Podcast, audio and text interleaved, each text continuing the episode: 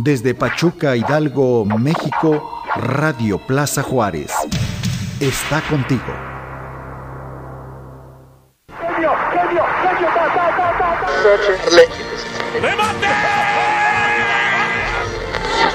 No me lo puedo creer, Robén, vamos Casilla, Robén Casilla. Me levanto y me voy, no hay más nada para ver.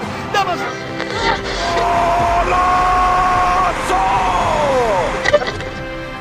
Nadie se mueva de su lugar, que esto aún no está definido.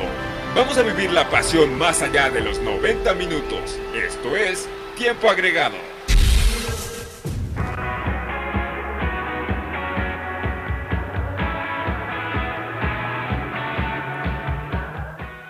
Y hola a todos, ¿cómo están? Bienvenidas, bienvenidos a esto que es tiempo agregado, un espacio para hablar del deporte de fan a fan, opinión, análisis, polémica y mucho más. Los saluda como cada miércoles la voz en el micrófono Lalo Hernández, muy contento de estarlos acompañando, de que pues todo lo que está pasando no impida que llegáramos a estos micrófonos, así que pues muy contento, ya listo para hablar de la poca actividad futbolística que nos queda pero tiempo agregado, mientras así se disponga aquí va a continuar.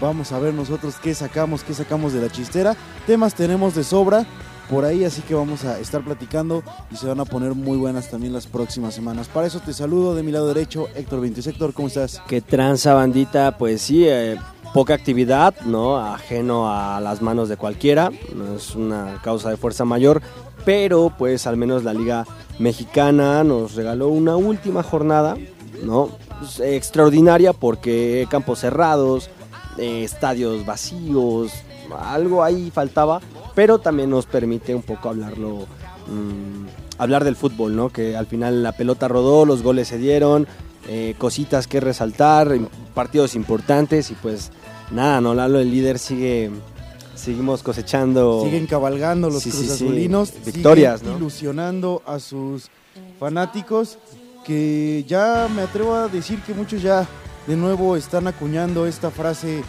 mítica que solo los cruzazulinos saben decir, amigo, este año es el bueno. Este año puede ser el bueno, creo que es un equipo fuerte. Me gustaba más, no sé quién me preguntaba en- entre semanas si me gustaba más con Caiciña, porque digo, si Boldi ha borrado a Yotun, eh, no cuenta con Eustaquio, es decir, faltan muchos factores, eh, Méndez fuera, eh, realmente la Lipnowski borrado, aciertos de Siboldi, pero ha faltado también el, el, reconocimiento de, que el equipo de Caiciña jugaba muy bien. Ahora no sabemos qué suceda con el mundo, no sabemos qué suceda con la liga, pero el Cruz Azul llegando como superlíder era muy complicado que se coronara este año. Entonces, bueno, esperemos que la suerte viaje con, el, con la máquina de Cruz Azul y ojalá pueda estar levantando el título, ¿no? Sea tarde o temprano, pero este equipo juega muy bien, está, está cohesionado, juegan en bloque, me parece mucho menos vistoso que el de Caiciña, pero sí con las herramientas para llegar a la final. Sí, ya lo decíamos, ¿no? Hay dos equipos que vienen haciendo las cosas bien desde hace, ¿qué te gusta? Desde que llegó Peláez a Cruz Azul, más o menos Claro. unos dos añitos. Sí, sí. No, no recuerdo bien cuánto tiene, pero vamos a poner unos dos añitos que hay equipos que vienen haciendo las cosas muy bien, son Cruz Azul y León. Claro. Los títulos no se les han dado, no los han acompañado, pero como tú dices, dos equipos que regalan buen fútbol, que saben jugar a la pelota. Coincido tal vez en la parte de que Caixinha era más espectacular, pero Sí, Siboldi sí, sí. me parece más efectivo. Creo yo que es más efectivo, creo que es contundente, creo que vino a, a este darle una nueva cara a un Cruz Azul. Y es cierto, puede no gustar, pueden extrañar el proyecto de Caixinha, pero bueno, este, goles son amores, victorias son amores y bueno, un título lo marcaría como el DT histórico de, de un Ah, Cruz Azul moderno. Sobre todo tratar, tratar de ser crítico, es decir, mm, comparamos dos proyectos que tanto a Caiciña como a Siboldi les costó encontrar el, el andar adecuado del equipo. Pero, para ser francos, creo que ninguno ha levantado nada, ¿no? Caiciña no lo logró, esperemos que Siboldi lo haga, pero eh, se agradece, ¿no? Se agradece de equipos como León de Cruz Azul que regalen de verdad campañas increíbles, ¿no? Como en fútbol y, y toda esta parte, porque si no, el equipo, el, perdón, la Liga Mexicana resulta ser bastante extraña a la hora de, de cotejar resultados, ¿no? Eso ya lo sabemos, sabemos Claro, lo claro. extraña que es la Liga Mexicana. Amigo, Del 1 al 10, ¿qué tan ilusionado estás? Bueno, soy una persona muy fácil de motivar, entonces... Ok, e- eso no sí es cierto. Ah, De desmotivar y motivar, pero yo diría que un 9. Un 9. Ya estás por ahí, Pues, todavía. pues lo que pasa es que, mira, si un equipo también podría derribar a Cruz Azul, no solamente en lo futbolístico, sino en, la anim- en lo anímico, era América. Y la verdad que no fue un baile, el resultado es justito 1-0, pero pues... ¿No te pareció un baile? sacaron A mí sí me pareció un baile. No, no, no fue. El resultado es para mí muy engañoso, el 1-0. Ahora, la Cruz figura, Azul la figura de más. Corona se aparece co- como la Virgen, o sea, saca un, un, un penal De último héroe, minuto. de héroe. No, Entonces, estuvo. Fue un partidazo, Fue un partidazo. pero no creo que Cruz Azul fuese una planadora. Les faltó concretar, pero yo lo vi muy superior a la América. Vi a la- un América borrado, vi un América Sí, que sí, no sí, sabía cómo responder ante Cruz Azul. No, y si que- hablamos de la figura de Corona, también hablamos de la figura de De Ochoa. Ochoa, Fueron siete, ocho atajadas fundamentales del portero del América que hizo que no acabara en goleada, porque Cruz Azul tiró, atacó, buscó y el América tiene un tiro a gol. Claro. un tiro a gol y un penal. Entonces, no más. Eso es lo que fue el América y un penal fallado. En los últimos minutos que bueno, Cruz Azul se sacudió una maldición, Lo- amigo. pasa- Hasta eso pasó. Sí, claro. eh, mira, los lo que últimos pasa, minutos les favorecieron. mirando aquí la, la alineación, fíjate. eh, Luis Fuentes, por, eh, por izquierda, carril izquierda del- de la saga americanista, 33 años. Paul Aguilar, 34. Cuando tienes Alvarado, Or- Orbelín, Elías Hernández, no puedes soportar esa velocidad. Es, lo- la- el embate ofensivo era demasiado. No, no, no les estoy diciendo viejos, pero creo que tenía sí, mucho ella- menos armas para ir con un, para ir un recorrido. Incluso Yo creo el que sí les estás diciendo, amigo. bueno, o sea, el Piojo Alvarado pueden administrar menos sus carreras, ¿no? Y Paul Aguilar ya tiene un rato que no es de verdad garantía, ni ofensiva ni No, dejó de ser material de selección. Como que Claro. de 2014 para acá, que fue la época del Piojo Herrera en selección, Claro. Creo que ya no vemos ninguna versión interesante de. No, y, con, y eh, con Giovanni Dos Santos jugándote como 10, como enganche, encargado de conectar el medio campo con los delanteros, si te fías a esa, Desdibujado, si te fías a esa figura, estás acabado, ¿no? Oye, hoy lo que es la figura Orbelín Pineda, Cabecita Rodríguez, Wow. es- se comen Eh, a Giovanni, digas. ¿no? Sí, sí. Se lo sí, sí. comieron, o sea, buscando quién genera más en la delantera, uno no le pide nada a otro y eso No, que el y- otro pues es según estrella y seleccionado nacional. Y este chico Córdoba. ¿Dónde están las estrellas del América? O sea, y este chico Córdoba no tiene quien le dé un, este, una palmada, no tiene un líder a quien seguir en el medio campo. Es decir, el chico es muy bueno, ¿eh? Lo mismo el delantero Martín. O sea, unos cracks. Pero la verdad es que no tienen la personalidad aún, aún, ni los papeles para llevar un equipo, llevárselo ellos en el hombro. No, me atrevo a pero decir pero que el América tendría que tener otro tipo de personalidades, ¿no? están... Contrataron sus figuras, no aparecen entre lesiones, entre que sí, que entre si no. Los jóvenes les han ganado el lugar porque fíjate, tienen más calidad pero no tienen la jerarquía. Entonces, ¿qué escoges? ¿Qué es más fundamental, calidad o jerarquía? Eh, creo que en, en partidos importantes, en el fútbol es importante la calidad, por default, pero en partidos importantes la jerarquía puede sacarte un resultado Se y se- salvarte la vida. Lo que hizo, lo que hizo Corona es de jerarquía. ¿Se Eso puede de- equivocar en la alineación entonces el Piojo Herrera? No tiene mucho de dónde elegir tampoco, pero es cierto que era un partido clave. Creo que más para Cruz Azul. Te digo, Había que sacudirse fantasmas Exacto, y un rival directo. eh, exactamente, entrar, entrar a la liguilla con una victoria sobre, sobre América Que viene- demuestra- viene perfecto. que demuestra lo que yo vengo diciendo. América es resultadista, partidos importantes no lo sabe jugar. Este América no trae nada y Cruz Azul los vino a revelar Claro. y qué bueno. Sí, Qué bueno que ya vimos la realidad que hoy vive el América.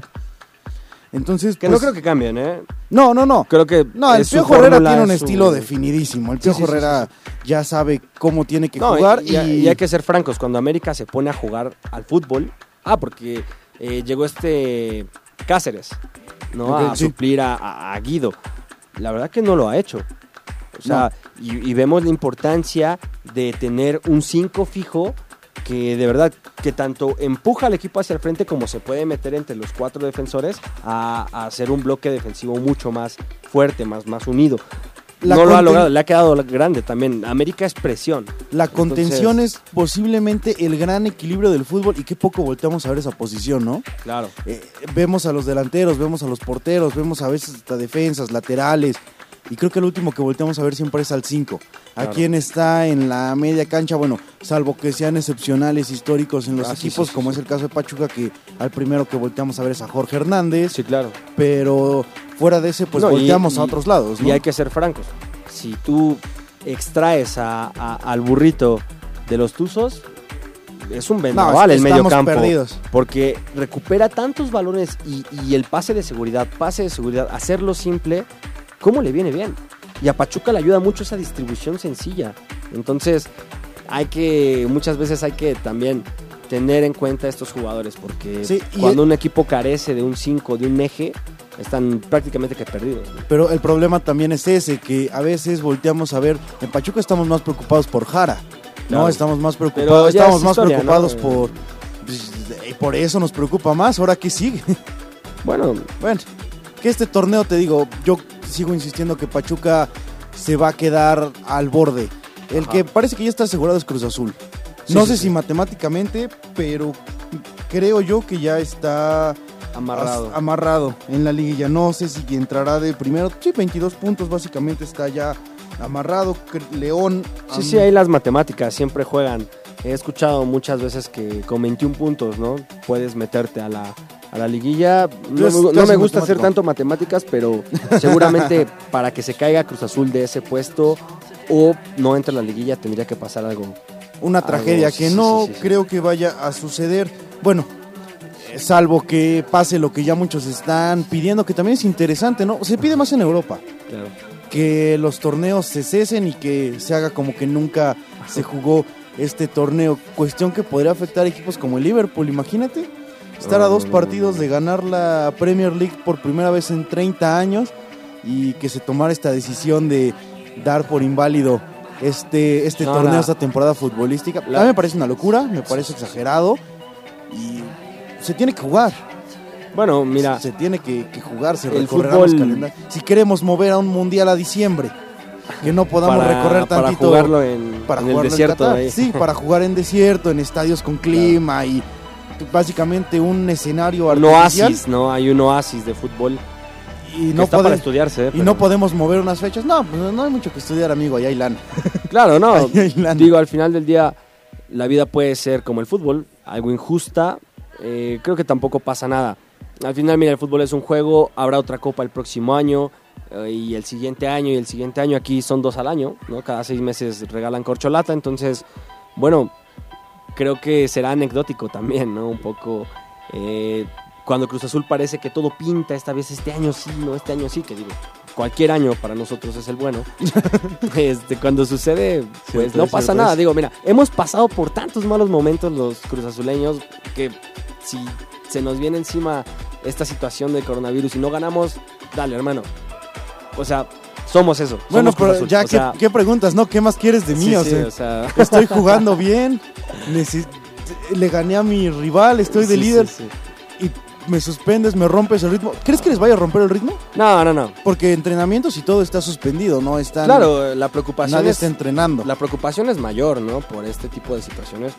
Eh, creo que, o sea, sí romperá el ritmo, pero a todos, ¿no? Entrarán un poco descanchados y bueno, esperemos que a Cruz Azul no le termine afectando, pero esperemos que pase pronto, ¿no? Y, o que los torneos se queden como están y al primer lugar le damos una, un reconocimiento ahí, alguna plaquita. ¿no? Estaría Ok, una plaquita. Algo, a ver que, sí, sí, algo, que nos den algo, ¿no? Pero todo bien.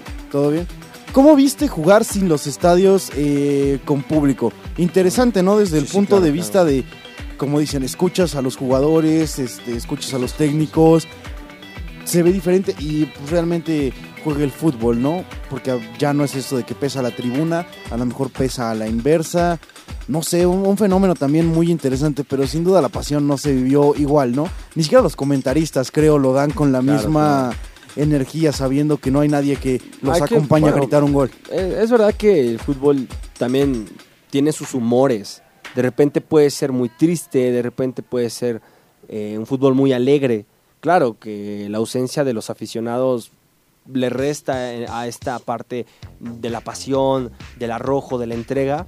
Pero los partidos en general bien, digo, hubo goles, eh, los futbolistas festejan casi que no pasa nada, ¿no? También son un reflejo para nosotros decir, verlos tranquilos, verlos jugar, ¿no? Es un desconecte de, de esta parte ah, pues tan trágica y tan alarmante que estamos viviendo. Entonces, sí tenía un sabor amargo un poco la jornada, pero con el show tiene que continuar, ¿no? Como fuese y lo lograron. Aparte que también sí se me hizo curioso ver muchas gradas que normalmente no ves vacías, digo, ¿no? La del Estadio de León, un poquito, bueno, la Azteca sí, pero, o sea, La de Chivas también. era algo... Se estaba hacia siempre. Era algo padre, ¿no? En, en ese aspecto creo que está...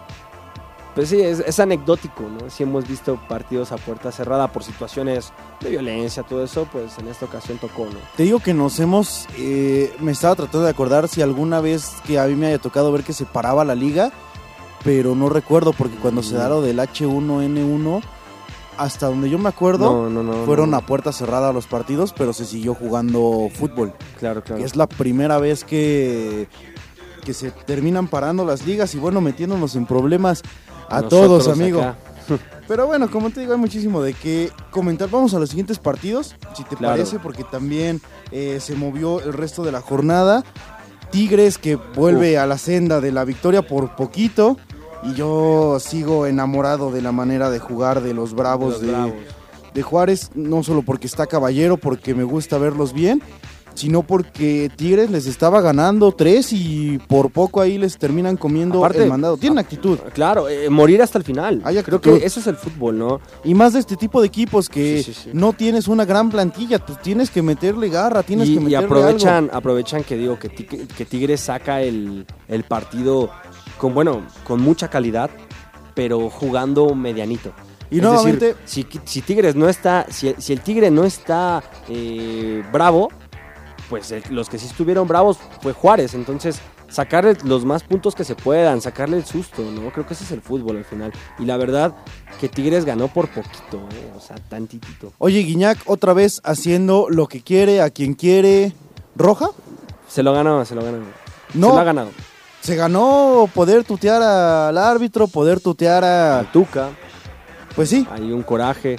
No, no tutear ni faltar al respeto, pero. a mí cre- Eh, creo eh, que al árbitro sí le falta bastante subido. al respeto, ¿eh? Pero está subido en un banco.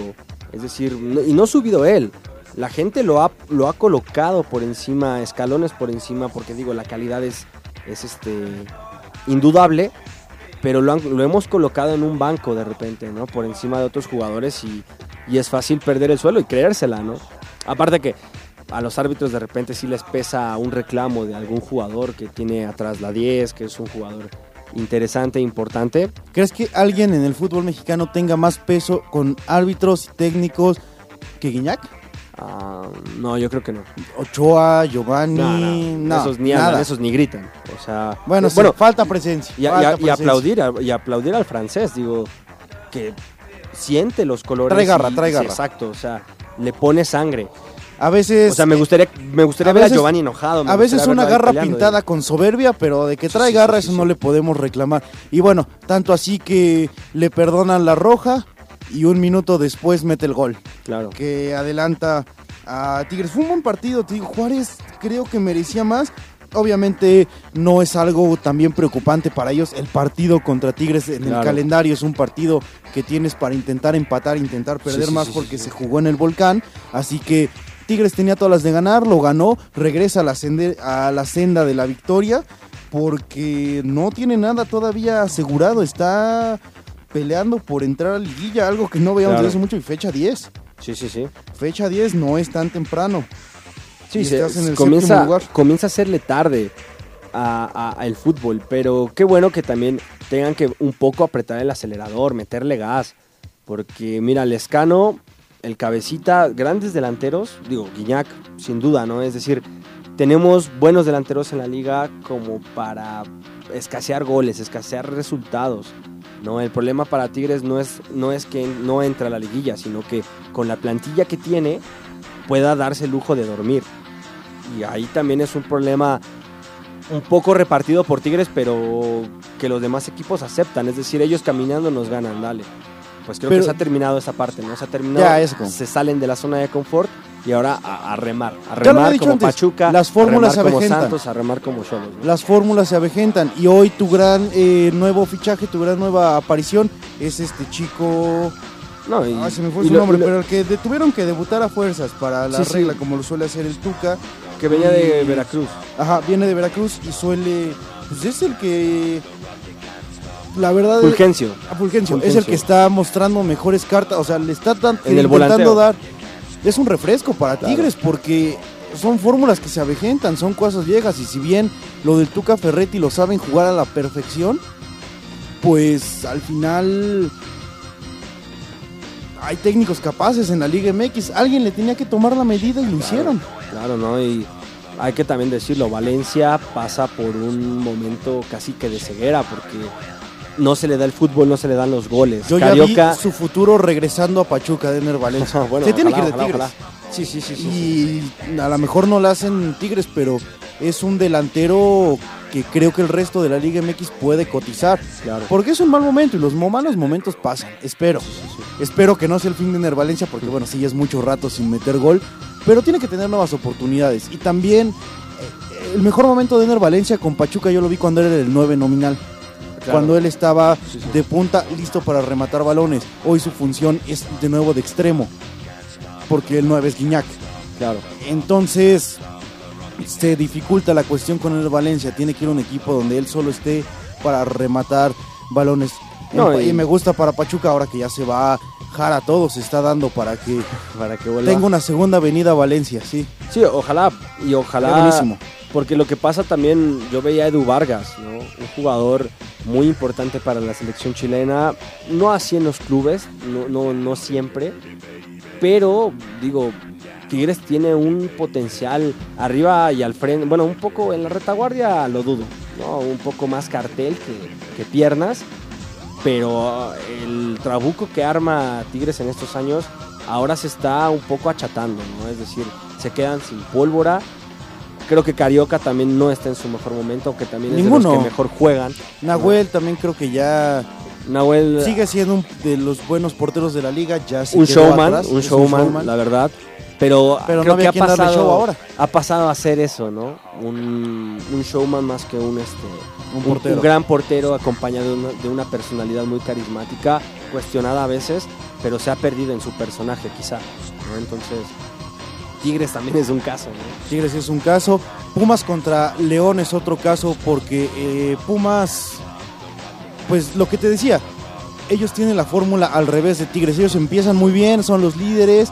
La gente dice, oh, Pumas está haciendo las cosas interesantes desde la, desde la, este, desde el pretorneo, ¿no? Claro. Siempre Pumas, este, sacando jerseys, este, bastante bonitos, Ah, claro, sí, sí. nos ilusiona. Gusta lo que hace Pumas a inicio de torneo. Pum, pum, pum, se va desinflando y para la jornada 15 ya no te queda nada de lo que era Sí, Pumas. y si logra meterse a liguilla por lo que hizo antes, se sale, se va.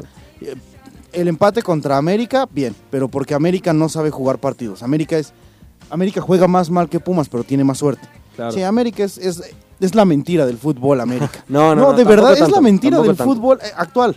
O sea, el Piojo Herrera, el América, no, los equipos siempre han sido el así. América del Piojo Herrera es la mentira del fútbol actual.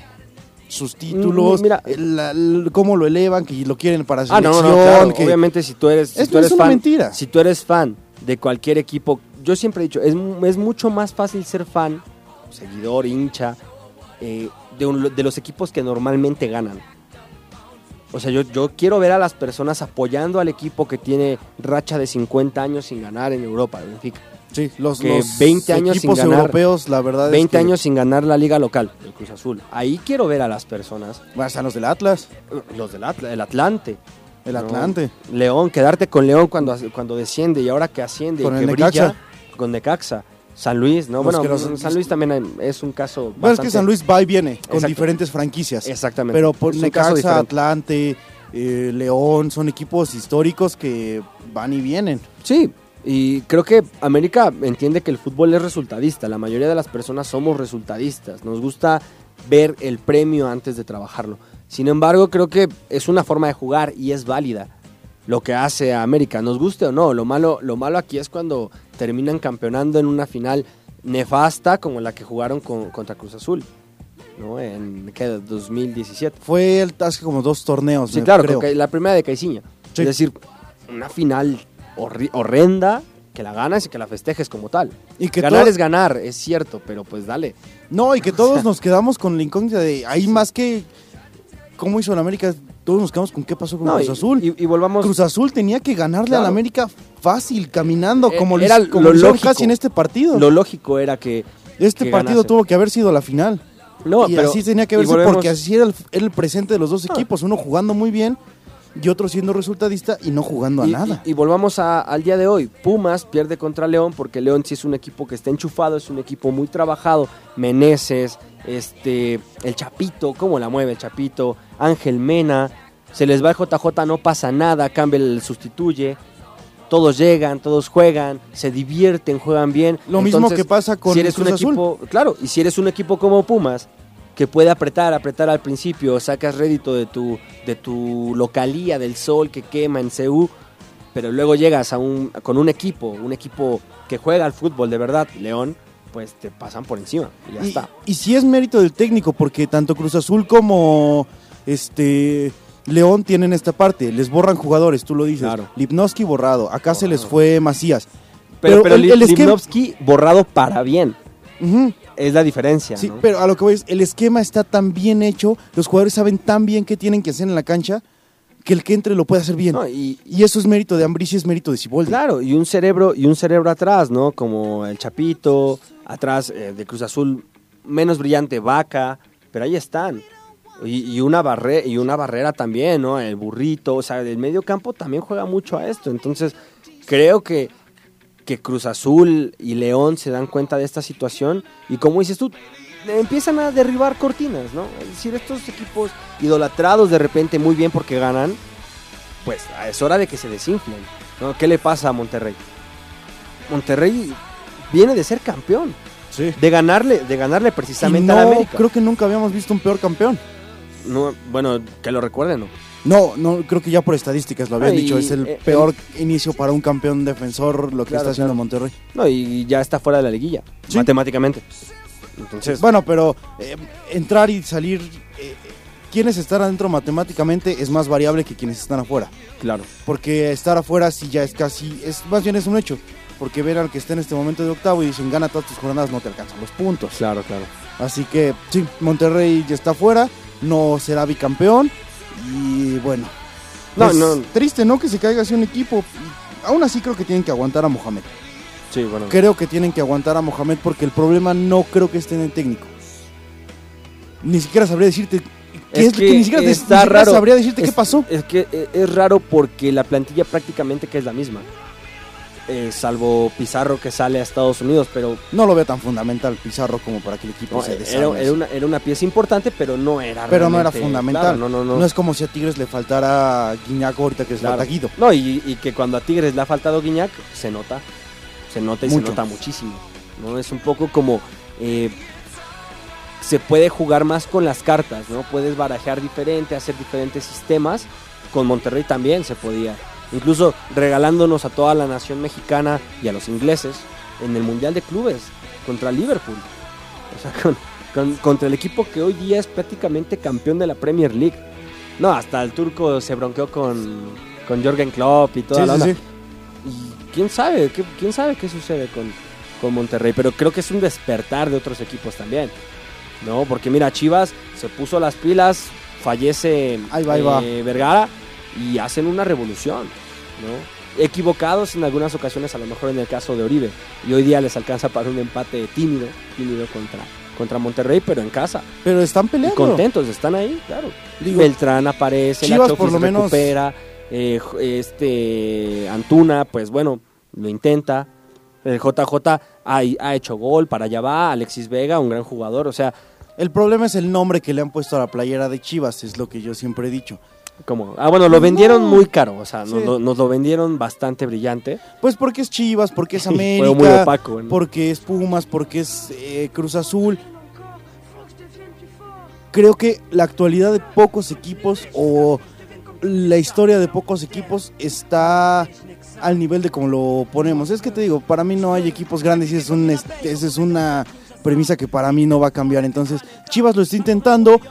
Para un equipo como yo veo a Chivas está bien, para como la gente ve a Chivas dice, ese es el campeonísimo, Bueno, el que lo está intentando.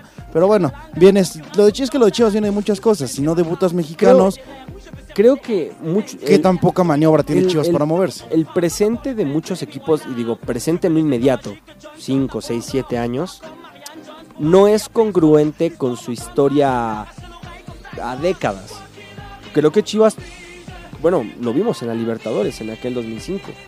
No, creo que hemos visto a Cruz Azul, bueno, no lo vi tanto, pero contra Boca, o sea, estaba, estaba chico, estaba chico.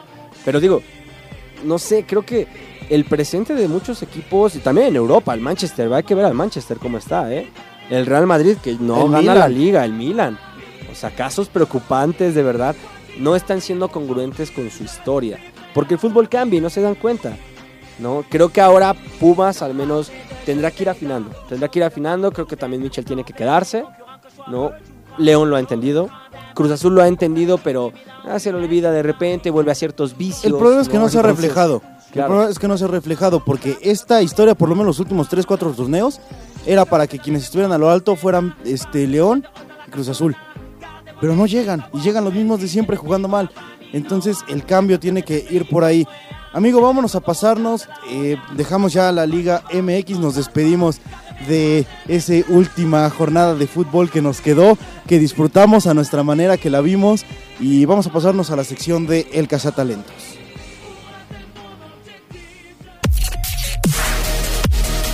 Conoce el lado underground del fútbol.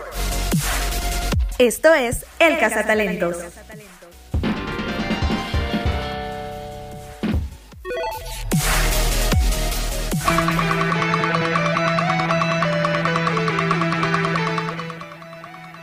Vamos a pasar a la sección de El Cazatalentos, amigo. ¿Te arrancas? No, dale, dale. Ah, yo me arranco.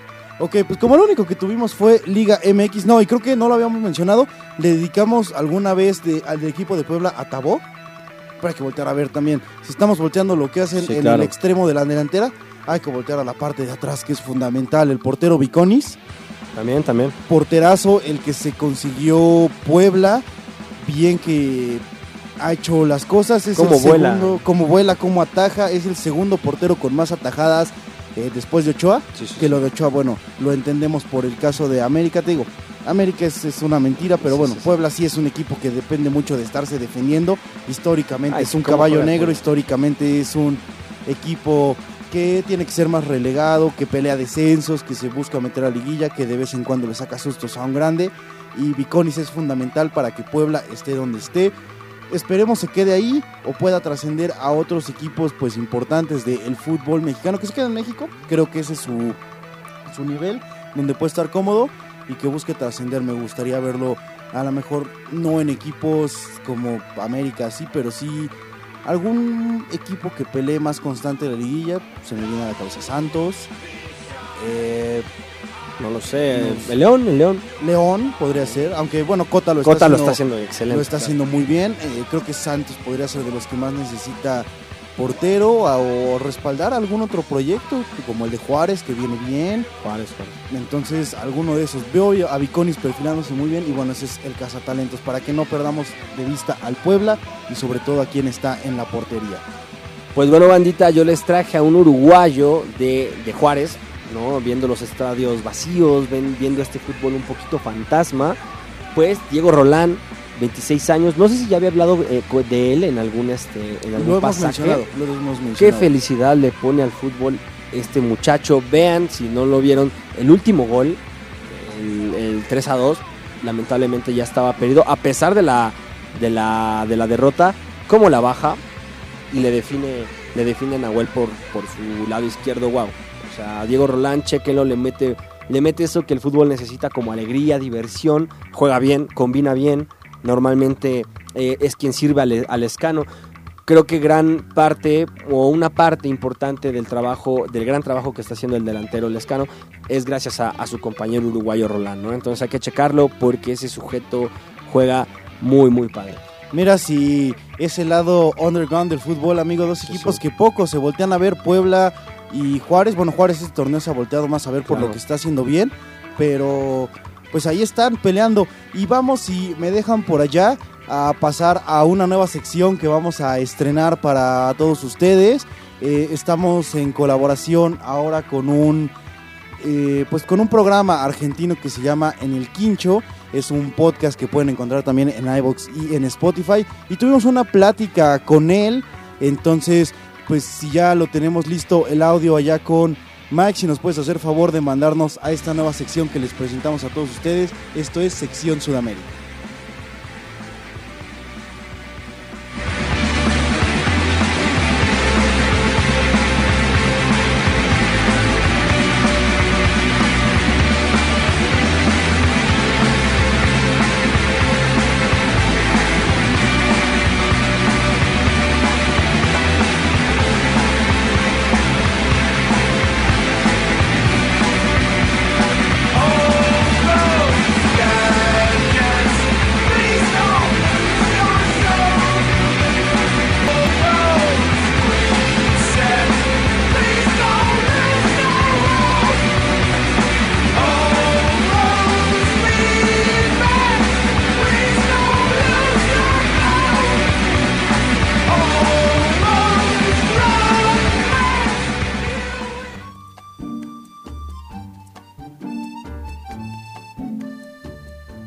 Aquí comienza Sección Sudamérica.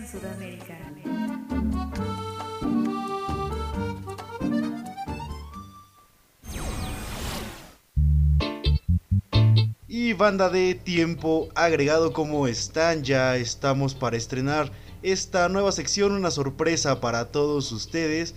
Esta sección que vamos a estar llamando Sección Sudamérica, donde pues tenemos la gran sorpresa de que tenemos una colaboración con un podcast surgiendo desde allá, desde Argentina, más específicamente desde San Juan, Argentina. Él es Octavio Garcés, su podcast de en el quincho. Entonces, para que ahí lo chequen, está en iBox, está en Spotify. Y bueno, ahora también nos acompaña en esta sección en tiempo agregado. Así que le damos la bienvenida, Octavio. ¿Cómo estás? Saludos.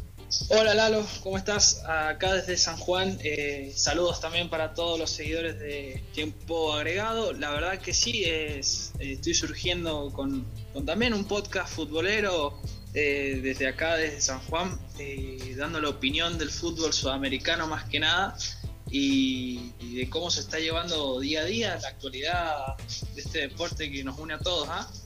Claro, y mira, qué mejor prueba de que nos une a todos que estar conectando desde Argentina hasta acá, hasta Pachuca, Hidalgo, México, pues para compartir la pasión ¿no? por este deporte, el más hermoso del mundo. Así que amigo voy a eh, preguntarte, obviamente estas secciones para hablar de fútbol sudamericano, para que tú nos instruyas en todo este mundo que vaya que los sudamericanos, particularmente los argentinos, tienen otra forma, ¿no? Una forma envidiable de vivir su fútbol. Sí, sí, sí, la verdad que se vive de otra manera por acá. Sí, se vive de otra manera. Pero bueno, al fin y al cabo es el mismo deporte. Miramos lo mismo, miramos el mismo juego, las mismas reglas. Así Claro. que hay por qué ser envidiable. Sí, sí, sí, Eh, eso claro, que ni qué. Para decirte, perdón que te corte. eh, No, la verdad dime. que acá está todo eh, parado, como se sabe. Esto de- del, del coronavirus a nivel mundial también ha golpeado al fútbol argentino y a las demás ligas sudamericanas que, que están todas suspendidas. Eh, la última suspensión ha sido la Argentina porque ha sido hoy, el- cuando se confirmó, ayer se dudaba, hoy se confirmó y la verdad que bueno, estamos todos eh, a, la, espera de que se, se anude porque queremos ver fútbol, al menos acá en Argentina se ve de esa manera. Eh, en todos lados, amigo, acá también estamos eh, ansiosos de que de ver fútbol. Bueno, ya se, se jugó todavía este fin de semana, tuvimos Liga MX, sin embargo, pues partidos a puerta cerrada y obviamente así la pasión no se vive igual. Si quisiéramos que esta presentación de sección Sudamérica pues tuviera una noticia más agradable para comenzar, ¿no? Que habláramos de, de cuestiones pues del fútbol sudamericano. Desafortunadamente, pues como tú dices, todo está parado por esta enfermedad. ¿Cómo se vive allá? No solo por la, el parón del fútbol argentino, sino que me comentabas que también la Copa América y todo está, está el ambiente pues un poco triste en cuanto a este tipo de cosas, ¿no? Y sí, está muy triste porque Argentina era sede, Argentina con Colombia era sede de la Copa América y lamentablemente eh, se dio el comunicado a través de Comebol con la FIFA de que no se va a poder no se va a poder dar este año, no, no, este año no se juega la Copa América, va a pasar para el año que viene y sí, está, estamos también muy tristes porque no, no, somos, no podemos ver. Es una copa que nos queda pendiente para al menos esta última camada de jugadores y no verlos campeón, que es lo que queremos. Vamos a tener que esperar un año más.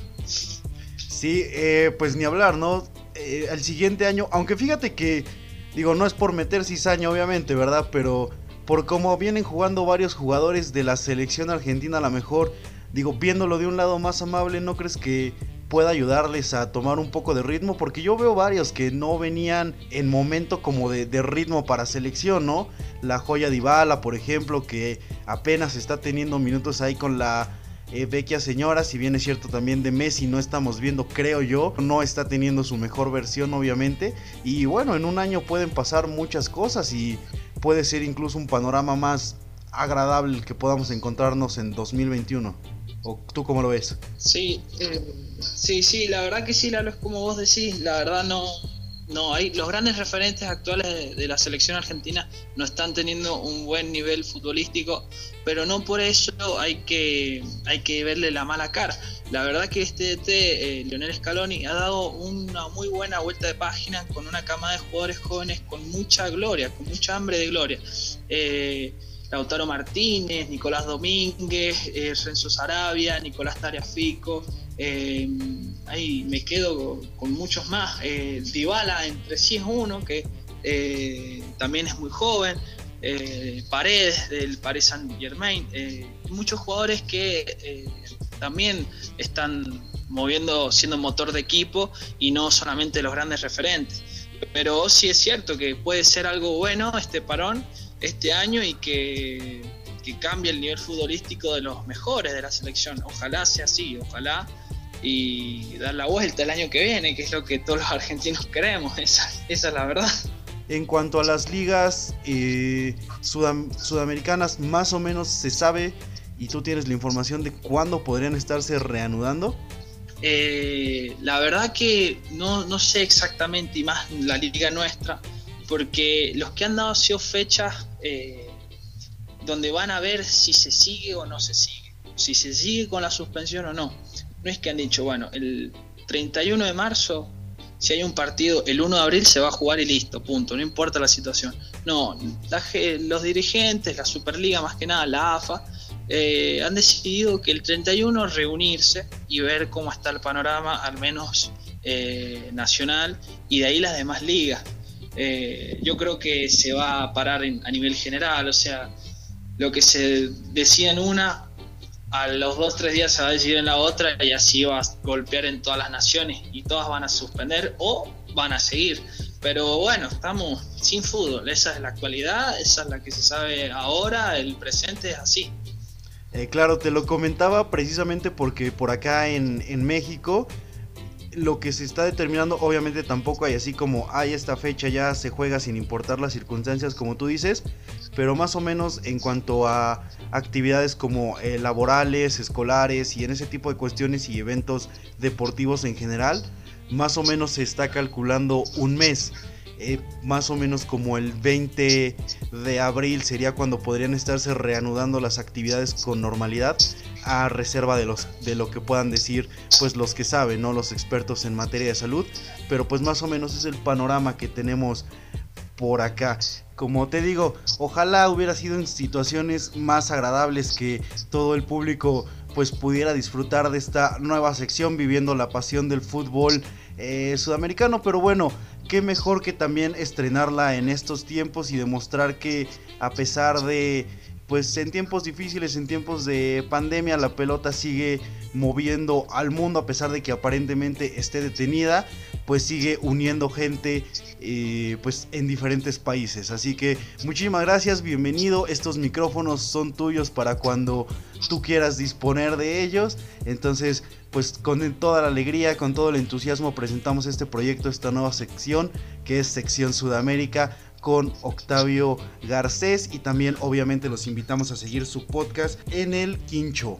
Entonces, pues donde obviamente toca temas muchos. Amigo, ya nada más platícales dónde pueden encontrar este podcast y qué día lo sacas, obviamente. Eh, los días iban a ser los días lunes, pero les estoy debiendo este lunes de semana porque me agarró a contratiempo, estuve complicado y no pude subirlo. Creo que lo voy a subir mañana. Te voy a tener que hacer ahí la contra a vos también porque sé que lo publicás mañana también. No, pues no es contra. Mira, lo, bonito de los podcasts es que lo pueden eh, escuchar siempre. ¿Cómo? Que lo bonito de los podcasts es que lo pueden escuchar eh, siempre y en la hora que quieran. Así que mira, escuchan en el quincho y ya se pasan a tiempo agregado o al revés. No hay problema para eso. Ahorita, ahorita lo que extrañamos es alguien que hable de fútbol. Es, es lo que urge. Sí, la verdad que sí, que se extraña eso. Y bueno, lo que es la magia del podcast, se puede escuchar donde uno quiere y cuando quiere. Así que hay que aprovechar esa herramienta. Y bueno, nada, era para despedirme y decir que bueno, que me sigan, que estoy empezando, que esto es de a poco y que, muchas gracias a vos, Lalo, por darme la oportunidad de hablar un poco en el programa y de, estar ahí con la audiencia mexicana, del, fútbol mexicano. Claro, no, pues muchísimas gracias a ti y obviamente, pues como te digo, estos micrófonos quedan abiertos. Un saludo desde Pachuca Hidalgo, México, hasta allá hasta San Juan, Argentina.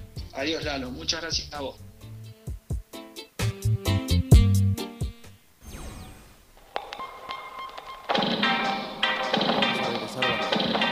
es que ya no.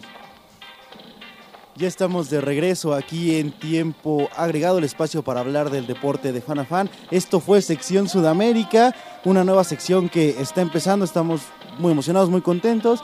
Ya iremos, este, pues, primero incluyéndote a la plática. A mí una disculpa, pero los tiempos no se dieron. Sí, sí, sí. Este, pero obviamente, pues estaremos los tres con este este, pues nuestro nuevo colaborador que es Octavio Garcés, su podcast en el Quincho, lo sube los lunes para que lo chequen y tengan otra mirada al fútbol desde el lado sudamericano. Vamos a pasarnos rápidamente bueno, primero ya mandamos saludos a quienes están en el directo de Facebook. Muchísimas gracias por seguirnos. También mi papá me había encargado que le mandara un saludo. Saludo a pues, mi papá que nos está topando. Ah, pues sí, pues a quién más, ¿no? No, nos está topando también en el directo desde www.radioplazajuárez.mx. Me parece que son todos los saludos. Así que ahora sí, vámonos directo a las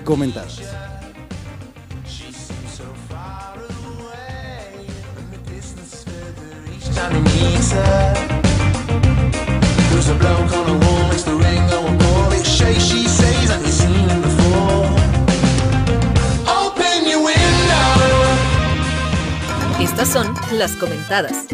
Mil datos locos del fútbol mundial.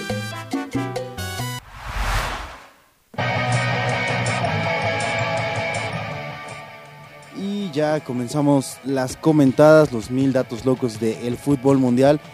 Así que me arranco con la número 750 que dice así. Jugando para el Arsenal, Emmanuel Eboe no le perdonó al holandés Robbie Van Persie haber dejado el equipo para jugar con el Manchester United. Luego del primer partido que los enfrentó, escribió un Twitter diciendo, el maldito traidor me quería abrazar, pero ni siquiera pude mirarlo a la cara. Wow. Rivalidades que se quedan en el fútbol. Eso ya no existe. Creo yo que eso ya no existe decían por ahí, y estuve de acuerdo, el amor a la camiseta realmente ya existe en pocos jugadores. Si tienes que haber nacido en institución y pasado de cosas, si te das cuenta, es como de jugadores más de antaño. Pero los de ahorita cambian de club y entienden que pues todo se mueve. pero era bonita esta parte. Pero de alguna manera esta parte. yo creo. Yo prefiero la otra, ¿no? Un poquito la fidelidad, la lealtad. Por eso yo prefiero esa ah, parte. Ah, claro. Sí, eh, es bonito de verte un club. Aunque es bien lindo porque digo, a Van Persie lo conocemos, crecimos viéndolo jugar y sabemos que, en el Arsenal fue muy importante. Me gusta, creo que fue su mejor versión. Sí, y pues por eso es, muy, muy bonito ese dato, pero pues también es cierto que a veces hay equipos que te necesitan, equipos que cuentan contigo como para que de repente vayas por un mejor postor, pero también buscas títulos, buscas una carrera mucho más, este, mucho más, este, laureada. Oye, y no, él no tuiteó nada, pero estoy seguro que también el que tiene un poco de rencor, yo digo que es Lewandowski. Digo, este, perdón, eh, Royce. Royce. Marco Royce con Robert Lewandowski. No, y con Gotze y con todo el mundo. Con sí, también se fue. De todo, todo el mundo se bajó del barco del, Bo- del Borussia Dortmund para irse O al Bayern a. Griezmann, ¿no? Yéndose al Barça cuando pues era, él sí era fundamental en el esquema de la Esa traición yo creo que sí debió... duele. Esa sí es traición. Toda Creo traición yo. duele. Esa sí es traición. Dale, pues ahí va la mía, la 17. Las salidas al campo de juego con chicos siempre han sido una costumbre en el fútbol de Argentina. Mira, pues hablando de.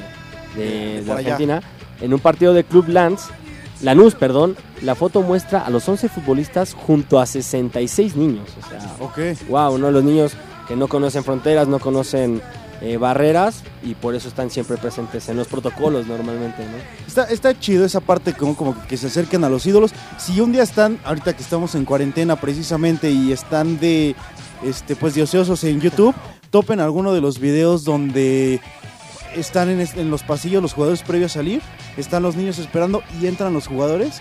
No, las caras que ponen de verdad valen oro y te demuestra que ya cuando eres grande pues los ves como personas, a lo mejor los has visto Profesionales, fallar y todo, profesionales, pero como niños son auténticos héroes, entonces eh, pues sí, son auténticos les, dan, héroes. les, dan, les dan alegría y esperanza en un mundo como de repente medio oscuro, como ahora como lo estamos pasando, y por eso el fútbol es genial, y por eso nos enamoró de niños, y por eso hacemos esto, ¿no? Al Sí, final. total. Entonces, Quien no se enamoró del fútbol de niño ya es complicado que lo haga de, Claro, claro. de grande, porque de niño son, son superhéroes. Y creo que esa es la responsabilidad del futbolista. A veces decimos, ok, son deportistas, no tienen responsabilidad social, y yo estoy de acuerdo hasta el punto de que conmigo no, con los periodistas no, con...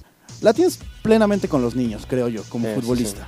Ahí sí tienes totalmente responsabilidad de que te vean como el héroe que piensan por eso que eres. hablábamos de la camiseta, cuando un, cuando, un, cuando un jugador se va, pues puede romperle ahí el corazón. Rompe a corazones, Ciertos sí. niños, ¿no? Luego creces y te das cuenta de lo que pasa, pero Sí, en el digo, momento eh, te quitan un juguete. Un, un compañero de equipo a lo mejor lo tiene que entender porque, bueno, también si te ponen tanta lana encima de la mesa. Oye, pues, Pero sí, un niño también que por ahí fuera fan del Arsenal y tuviera sus playeras de Van Persie, Duele, se- duele. seguramente rompió algún póster por ahí.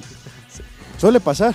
Pues vámonos ya, amigo. Muchísimas gracias a todos por el favor de su sintonía. Esperemos la situación nos permita seguir viniendo a estos micrófonos. Y si es así, nos vemos el próximo miércoles. La voz en el micrófono, Lalo Hernández, de mi lado derecho. Héctor Benítez. Recuerden iBox, Spotify, Apple Podcast, en nuestras redes sociales, Facebook e Instagram, Tiempo Agregado, Twitter, arroba agregado tiempo.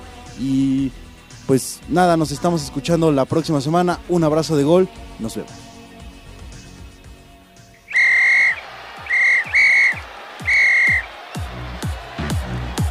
Esta fue una misión más de Tiempo Agregado a través de los micrófonos de Radio Plaza Juárez. Nos escuchamos la siguiente semana. Gracias y hasta la próxima.